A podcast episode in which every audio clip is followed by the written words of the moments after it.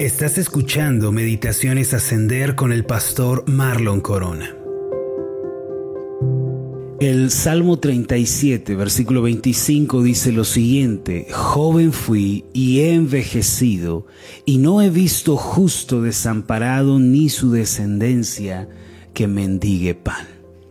Hay un pasaje de la Biblia que me llena de esperanza y alegría siempre que puedo leerlo. Se trata de un pasaje de mucho peso en el marco de las Escrituras, pues nos habla del carácter y la fidelidad de Dios para con su pueblo. Para muchos puede pasar desapercibido y puede no decir mucho, pero para mí es sumamente especial y emotivo.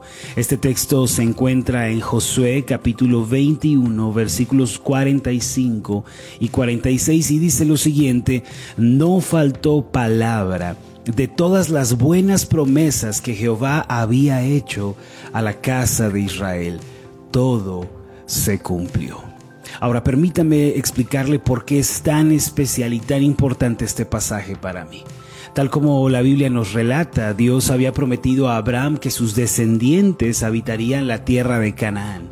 Llegado el momento, Josué, el líder sucesor de Moisés, guió a los israelitas en la conquista de esta tierra prometida por Dios. El Señor les había dado grandes y preciosas promesas antes de que entraran a este país. Por ejemplo, en Deuteronomio capítulo 31 encontramos estas promesas. En el versículo 3 Dios les dice, Jehová tu Dios, Él pasa delante de ti. Él destruirá a estas naciones delante de ti y las heredarás. Josué será el que pasará delante de ti como Jehová ha dicho.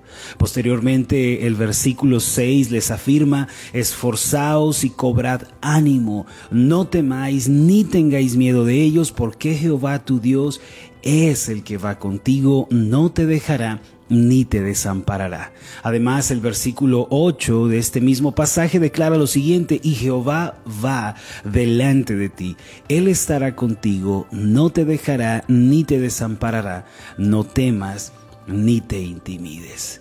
¿Cómo cree usted que se habrán sentido los israelitas al escuchar estas palabras de parte de Dios? Dios les estaba prometiendo ir con ellos y pelear sus batallas.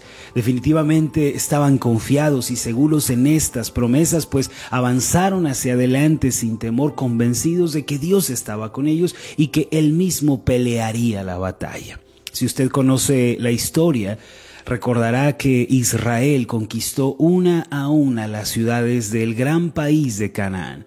Aunque en ocasiones es cierto sufrieron contratiempos, desaciertos, Dios los llevó finalmente a conquistar aquella tierra tan abundante y próspera. En un periodo de más de dos décadas, los israelitas conquistaron cada rincón de la tierra prometida.